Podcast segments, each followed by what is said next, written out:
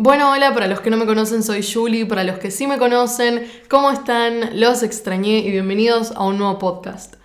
Quiero hacer un pequeño aviso antes de arrancar y es que en este podcast vamos a estar hablando de temas un tanto fuertes como lo son el abuso y la violencia de género, la violencia sexual, así que nada, que para que se sepa esto de antemano, si sienten que es un tema que eh, los podría hacer mal en el transcurso de este podcast, les recomiendo ir a escuchar otros con temas un poco más eh, más tranquilo, si se quiere. Pero no, no va a rondar el podcast alrededor de eso, pero sí van a ser temas que tratemos.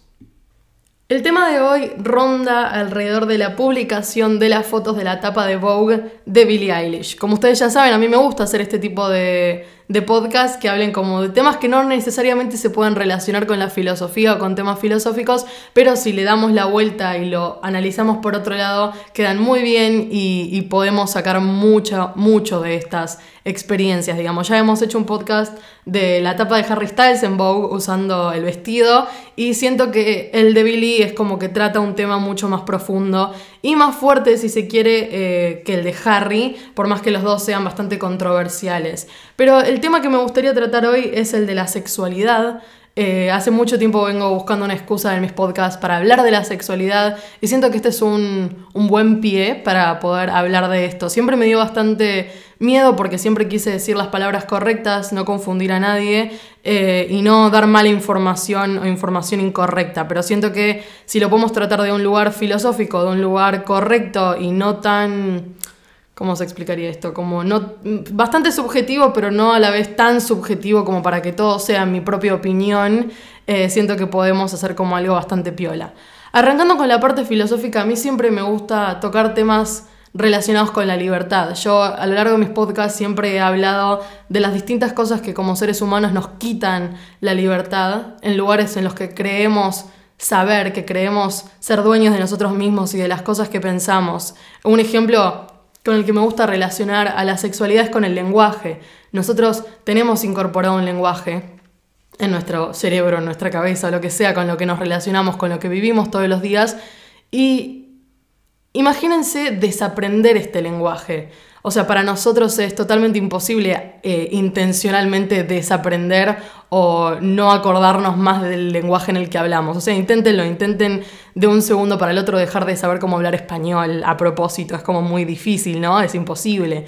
Con la sexualidad yo siento que pasa lo mismo. Nosotros tenemos incorporada la sexualidad en nuestro cuerpo. Somos seres sexuados, seres que vivimos relacionados con nuestra sexualidad. Obvio que todos en distintas formas, en distintas, si se quiere, cantidades, pero todos tenemos una relación con la sexualidad y con nuestra sexualidad. Quiero que se entienda que cuando hablo de sexualidad no hablo de orientación sexual necesariamente, sino de la sexualidad como un todo, como todos los ámbitos en los que abarca nuestra sexualidad. Y lo relaciono con el lenguaje porque es algo que no nos lo podemos quitar, eh, si se entiende esto, no nos podemos sacar nuestra sexualidad encima y de repente vivir como seres que no estamos condicionados por nuestra sexualidad, con nuestra condición de seres sexuados. Vuelvo a repetir lo mismo, obviamente hay personas que lo viven en menor cantidad, otras que directamente no están conectadas con su sexualidad o no tienen ganas o no les gusta, como las personas asexuales, pero estoy tratando de generalizar un poco más como para hacer esta conversación más llevadera.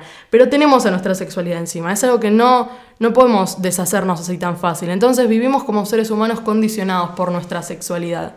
Y como les dije antes, yo siento que esto es algo totalmente importante para nuestra vida. Es más, yo hay veces que, no, sé si hay veces, pero yo siempre creo que es una de las cosas que más nos interpelan. A mí una de las cosas que siempre me gusta decir en mis podcasts y más cuando hablo de estos temas es que nosotros vivimos atravesados por nuestro contexto, atravesados por el lugar donde vivimos, el idioma en el que hablamos, la gente con la que convivimos. Y a mí me gusta usar la palabra, la palabra atravesado porque siento que representa esta sensación de que nos atraviesa el cuerpo, ¿no? Como no algo que, que tenemos en las manos, sino algo que lo tenemos internalizado, que lo tenemos adentro. Y con la sexualidad siento que pasa exactamente lo mismo y siento que está en otro lugar, que siento que es superior a todo el resto de nuestras condiciones. Siento que es algo que nos atraviesa lo más profundo posible. Y al ser algo que tenemos tan internalizado, es algo que no nos podemos quitar, que no necesariamente es algo malo. No, no quiero que se entienda como algo negativo en nosotros, pero no por ello es menos importante. La sexualidad fue algo que a lo largo de toda la historia, no importa la civilización, no importa el año, siempre se quiso condicionar, siempre se quiso alterar, ponerle reglas, hasta ponerle leyes a la sexualidad misma. Y es un, es un problema porque en cierto sentido se relacionó a la sexualidad y se le dio a la sexualidad una carga moral, una carga ética. Relacionamos sexualidad con el respeto o la falta del respeto. Relacionamos la sexualidad con lo que nos merecemos y lo que no nos merecemos. Y a lo largo de los años siempre se condicionó a las personas dependiendo de su sexualidad. En algunas culturas más que en otras, en algunas culturas eh, era un poco más liberal, si se quiere, la situación y era diferente, pero siempre se la reguló, siempre se la modificó. Y acá filosóficamente, o sociológicamente, o lo que quieran, nos podemos preguntar por qué. ¿Por qué se buscó en las civilizaciones regular la sexualidad? Acá Foucault habla mucho de esto, pero no nos vamos a meter a hablar de Foucault hoy, eh, porque amerita para 20 podcasts, pero la gente está tan movilizada por su sexualidad, tan condicionada por su sexualidad, por todo esto que venimos hablando, que si uno controla la sexualidad de las personas, controla todo de las personas. Si uno controla cómo los ciudadanos, eh, cómo el ser humano se maneja sexualmente, puede llegar a controlar todo. Hay diferencias entre los hombres y las mujeres. Acá estamos hablando del sexo biológico, ¿ok? No, no nos metamos en temas género. Hay diferencias entre el hombre y la mujer y socialmente hubo diferencias entre el hombre y en la mujer en aquellas leyes que se aplicaron, en aquellas reglas y en, aquel, y en el sentido ético de la palabra, en el sentido ético de cómo las mujeres se relacionaron con su sexualidad en comparación a los hombres. Y realmente es un problema, o sea, es un problema que lo venimos acumulando desde hace un montón de siglos, porque nosotros cuando nos imaginamos la represión sexual, cuando nos imaginamos estas reglas o leyes raras de hace un montón de siglos, por ejemplo, de la Edad Media o de la modernidad, cosas que decimos no te puedo creer que esto pasaba, eh, a las mujeres, por ejemplo, hubo una época donde para tener relaciones sexuales, obviamente relaciones sexuales solamente para reproducirse, les ponían una manta arriba con un agujero y ellas eh, tenían que acostarse ahí con la manta arriba y bueno, llevar toda la acción sexual de esa manera, obviamente no tocarse sin ningún sentido de placer ni absolutamente nada, solo con el fin de reproducirse. Imaginémonos esa idea hoy en día en por lo menos nuestro país, en nuestras condiciones, en nuestras condiciones o en el occidente, y obviamente suenan como imposibles, como muy, muy alejadas de nuestra realidad, y nosotros creemos que todo esto está alejado de nuestra realidad cuando no es cierto. Y no solamente por las culturas en otros países o las culturas orientales o del Medio Oriente o donde sea, sino en nuestra propia cultura estamos totalmente interpelados por los residuos de, esta, de estas eh, ideas pasadas y no nos damos cuenta y no nos damos cuenta que, eh, que siguen quedando. El problema es que cada vez la, el discurso feminista y el discurso del feminismo está más dividido, hay, más, hay ideas del feminismo más diversas y esta división no, no aporta mucho a la discusión porque ya hay mismas peleas internas en el feminismo, pero hay una realidad de que el feminismo molesta porque el feminismo reclama la abolición total de estas ideas, de estas antiguas leyes, pero sobre todo de la idea de que la sexualidad y sobre todo la sexualidad de la mujer tiene que estar relacionada con algún tipo de moral eh, en sí. O sea, sin, sin siquiera ponernos específicos, ya el hecho de relacionar el respeto que una persona se merece con cómo vive su sexualidad, ya es absurdo, pero ya es algo que viene hace un montón de años que venimos acumulando y creemos que no. Ahora pasemos más directamente al caso de, Billy, ¿no? Billie Eilish es muy conocida, no sé si todos los que están escuchando esto van a estar al tanto de, su carrera o de su, estética, si se quiere, pero Billie Eilish es muy conocida por ser una chica, eh, ahora Billie tiene 19, pero creo que está en la industria hace como 3 años, si no me equivoco, o sea, desde que era menor de edad. Y siempre fue conocida por usar ropa ancha, ropa entre comillas masculina, ropa demasiado grande para su cuerpo, si se quiere poner de alguna forma, y como le gusta decir a, la gente, ropa que la ocultaba, que ocultaba su figura, que ocultaba su cuerpo. Y es importante ponernos en esta idea del ocultar, ¿no? ¿Por qué nos gusta todo el tiempo describir la ropa dependiendo de la cantidad de piel que se demuestre o no? Es como que siempre, que, se entienda esto, esto no lo digo como una opinión política, sino que lo digo como describimos la ropa dependiendo de lo que el resto ve de mí. No de lo que, o sea, no de lo que yo muestro, sino lo que el, otro ve de mí. Si la ropa de una persona es ancha, es una ropa que muestra poco, muestra poco cuerpo, muestra poca curva, poca figura, porque es lo que el otro ve de mí. No importa lo que yo tenga abajo de todo eso, lo importante es lo que se ve. Y Billy siempre dio este, mm, esta ideología de que ella hacía eso porque no quería que la sexualicen.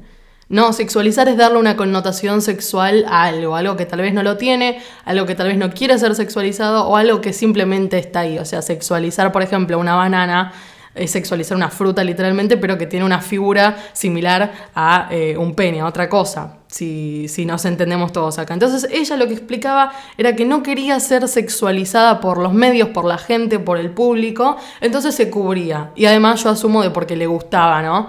Eh, vestirse de esa manera. Y todo el mundo siempre tenía algo para decir. Algo para decir de que Billie Eilish se vestía con ropa muy masculina, que se vestía con ropa muy fea, que no se vestía acorde a su edad, a su género, a lo que sea, y todo el mundo opinaba. Todo el mundo tenía algo para decir. Entonces, cuando Billie salió mostrándose en lencería en la tapa de Vogue, también todos tuvieron algo para decir y algo para opinar. En la entrevista que le hacen a ella en la revista, dice, de repente sos un hipócrita si querés mostrar tu piel y sos fácil o una puta. Y dice, mostrar tu cuerpo o no, no debería quitarte nada de respeto. Vamos a dividir eh, esta idea en, dos partes, ¿no? Arrancando con la, la segunda y después vamos con la primera parte de la frase. Acá lo importante para resaltar es esta idea del mostrar o no, o sea, mostrar tu cuerpo o no, no debería quitarte nada de respeto. Ahí aludimos totalmente a lo que dije al principio, o sea, ya el partir de una relación de la sexualidad y de el mostrarse y mostrar la cantidad de piel o la cantidad de cuerpo o lo que sea, no debería relacionarse para nada con la cantidad de respeto que mereces. Ni siquiera si lo mostrás o si no lo mostrás, porque hay gente opinando por todos lados y a ella en particular la bardearon de hasta donde pudieron por mostrarse y por no mostrarse. Entonces acá tenemos ya la crítica misma de los medios y de la gente. Además vayamos a esto de pensar que la limitación de una persona y sobre todo de las mujeres se basa en piel. O sea, en piel, que es lo más propio que tenemos, lo que limita nuestro cuerpo, que es un órgano, ¿me entienden? O sea, es piel. ¿Cómo, cómo se nos ocurrió como seres humanos delimitar, denigrar a la gente, describir a la gente por la cantidad de piel que mostraban? Y muestran. Entonces ya es totalmente ridículo. Una de las cosas que eh, sale en el discurso mm, cuando hablamos es esta idea de el cuerpo, no como las distintas opiniones de la gente con respecto al cuerpo. Para mí el cuerpo es lo más propio que tenemos. O sea, no hay que poner el cuerpo en un segundo plano, no pasa por ahí, ¿no? O sea, no, no es que cuando hablamos y decimos, ay no, no hay que fijarnos en si muestra mucho el cuerpo, hay que fijarnos en el alma, en el interior. Esta idea que tenemos de ser lindo por dentro. ¿Qué carajo significa ser lindo por dentro? O sea, a mí me gusta imaginarnos como una totalidad, no dividirnos en cabeza y cuerpo, alma y cuerpo, lo que sea, que tenemos todo el tiempo la tendencia de hacer. ¿Qué es el alma? Si se quieren poner filosóficos, ¿qué es el alma? ¿Cómo, definimos el alma? Esto es una discusión que se han hecho los desde los filósofos griegos hasta los filósofos ahora de la vida, de qué es el alma. Platón decía que el alma, perdón, que el cuerpo era una cárcel para el alma. Uno mismo quiere pensar a su propio cuerpo como una cárcel, priorizar algo que no sabemos ni cómo describir cuando tenemos el cuerpo acá nomás, al alcance de las manos, cuando somos cuerpo. Acá no es priorizar o no priorizar pero si todo el tiempo hacemos esta división de fijarnos en el interior de la persona o lo que sea, estamos dejando de lado un montón de cosas. O sea, acá el discurso no es no fijarnos en el cuerpo de lo que hace o sus acciones con el cuerpo, sino es directamente no hacer esa división. Uno no tiene que definir el respeto que una persona se merece por absolutamente nada, más que sus acciones y cómo es con las demás personas. Y si a eso ustedes le quieren llamar alma, está perfecto. Pero cuando Platón lo refiere, lo hace con todo un discurso diferente que lo vamos a ver en otro podcast, lo, lo vamos a hablar después porque eh, en el podcast que se viene vamos a hablar de Platón, pero fijarse a una persona como una totalidad. Y si vamos a juzgar a una persona, juzguémosla por sus acciones con respecto a otras y por las cosas que hace, no por la cantidad de piel que muestra. Esto es como ya algo que queda totalmente gastado porque para mí es, es algo lógico, ¿no? O sea, piel, literalmente la piel lo, más propio que tenemos, que es el cuerpo y que es la piel, y vamos a juzgar a una persona por eso. Y después vayámonos a la primera parte, ¿no?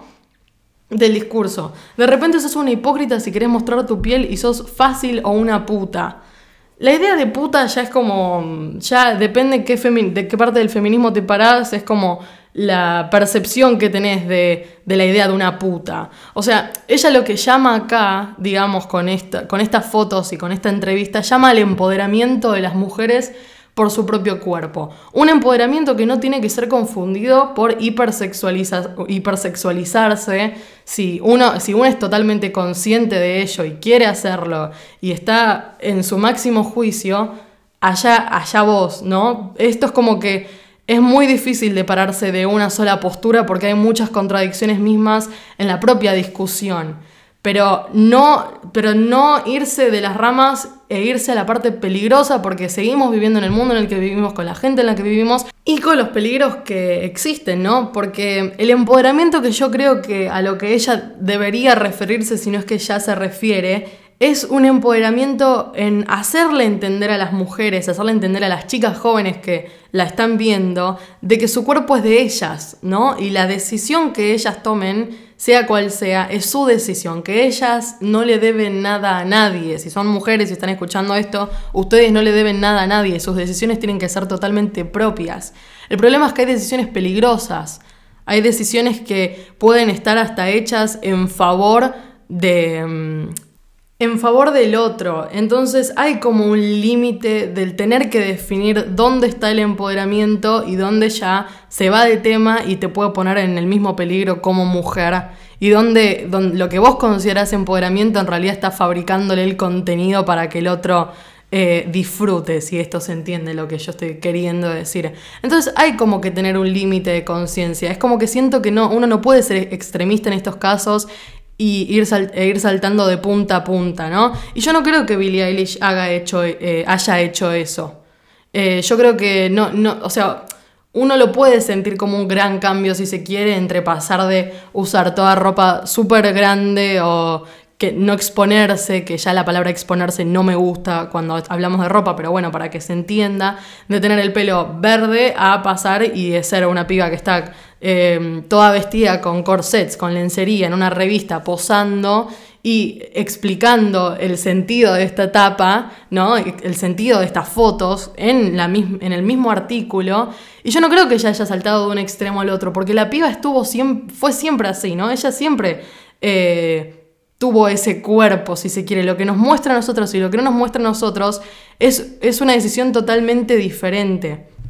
Pero siento que hay más conciencia en los medios y en los artistas de lo que hacen. Si nosotros nos vamos al 2000 y nos fijamos en lo que pasó con Britney, lo que pasó con Britney es tristísimo. Y por ejemplo con actrices como Megan Fox, mujeres jóvenes eh, bueno, a Britney, si no me equivoco, era hasta menor de edad, totalmente sexualizadas por la industria, totalmente sexualizadas por la gente, y terminan en casos así.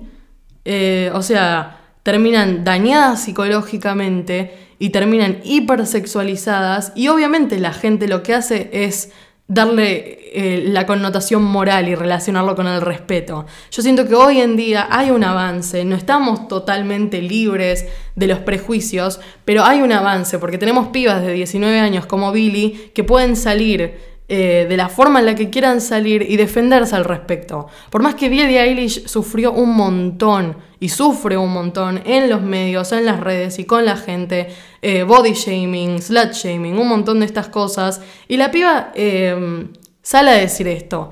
Después había armado toda una discusión entre si fue decisión de ella hacerlo, si no fue decisión de ella hacerlo. Espero que sí.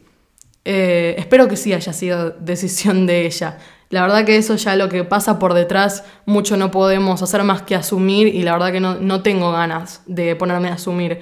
Pero A lo que quiero ir con esto es que es difícil para la mujer eh, estar en la industria. Y es difícil para la mujer no solo la celebridad, eh, la celebridad que se expone a millones de personas, sino cualquier mujer que se expone a salir a la calle. Y esto creo que lo sabemos todas. Cualquier mujer que haya tenido una experiencia mala, no solo con hombres, sino con cualquier persona. Una mujer que se priva de hacer lo que quiere, de usar lo que quiere, decir lo que quiere por el simple hecho de tener miedo. Y es que esto es lo que pasa cuando nos exponemos al mundo. Porque como dije antes, somos seres sexuados. Somos seres que tenemos una sexualidad encima, somos seres que podemos sufrir sexualización si no la queremos, porque el otro puede imponer, no me refiero a que esté bien, pero pasa, el otro impone su sexualidad sobre nosotras. Entonces ahí es cuando nosotras nos tenemos que cuidar, pero ser conscientes de que lo que sea que yo haga a mí no me quita ni un poco de respeto. Nada que tenga que ver con lo que yo muestro, lo que no muestro y lo que quiero hacer con mi propio cuerpo define el respeto que me merezco o no. Y hay un montón de gente que está en contra de esto, pero porque del feminismo y de las opiniones podemos estar días, pero para tratar de resumirlo en un podcast de 25 minutos, ¿no? Entonces, Billie Eilish, otra de las cosas que dice en, el, en este artículo es que no conoce a una persona eh, menor de edad o mayor de edad que no haya sufrido abusos que no haya sufrido abuso de poder, que no haya sufrido algún tipo de violencia de género. ¿No? Y ella no distingue entre hombres y mujeres, no, distingue ni entre celebridades y, y, gente que no lo son, ¿no? Gente que no está expuesta en los medios, sino que todos de alguna forma terminan sufriendo algún tipo de experiencia relacionado con lo sexual. Yo personalmente no conozco, no tengo una amiga y esto le soy totalmente sincera, no tengo una amiga, no tengo un familiar, mujer, que no haya sufrido algún tipo de abuso, que no haya sufrido algún tipo de violencia por ser mujer. Entonces, el discurso, yo siento que cuando las personas que, son, que están totalmente en contra del feminismo, de las feministas y del discurso feminista, cuando se sientan a hablar dos segundos con una mujer y les explican lo que, lo que es, lo que se siente, vivir en un mundo rodeada de personas y en un mundo que no fue creado para mí, que no fue creado para las mujeres, la, cosa cambia, la cabeza cambia. Y te lo digo porque yo he tenido esta conversación con mis amigos todo el tiempo. Y siento que cualquier mujer feminista, cualquier mujer que defiende los derechos de las mujeres, porque el feminismo, si lo quieren reducir a eso, es defender los derechos de las mujeres, eh, no es tan complicado, no es tan difícil de estar de acuerdo, si lo quieren poner de esta forma. Estoy muy segura de que un montón de las personas que están escuchando esto no son feministas. Segura de que gran parte de las personas que están escuchando esto no apoyan el feminismo. Pero traten de abrirse más a la idea, traten de escuchar realmente lo que el discurso del feminismo quiere decir y no tanto de la presión política que algunas personas creen que estamos tratando de imponer. Entonces, llegado el caso, y si quieren ver el, progreso, comparen el caso de Britney, comparen el caso de actrices totalmente sexualizadas con lo que está pasando ahora con Billie Eilish y lo que se, se está intentando hacer para combatir con los medios y con la industria y con la opinión pública también, porque pasa también con las personas. Y desde el lado de la filosofía, entender cómo no, no hay salida de esto a menos que nosotros hagamos el cambio relacionándolo con lo del principio, esta idea de, esto que nos atraviesa, esto que no nos podemos sacar, la opinión del otro, la, moral, la ética, esta idea del respeto que el otro cree tener por sobre mí, del respeto que yo me merezco, relacionándolo con la filosofía es esta idea de lo que no me puedo sacar, de lo que me atraviesa. Y la sexualidad, viéndolo como algo que no solo es lo que tenemos nosotros, sino de cómo se relaciona con el otro. Y esto es lo importante para quedarse reflexionando en, el tema de la filosofía. Pero bueno, gente, creo que eso fue todo por el podcast de hoy. Me gustaría seguir hablando de esto, me gustaría hacer otro podcast de esto, así que cuéntenme por Instagram qué opinan, qué les gustaría que hable, qué temas les gustaría que toque, que los voy a estar leyendo y nada, cuídense mucho, que los quiero.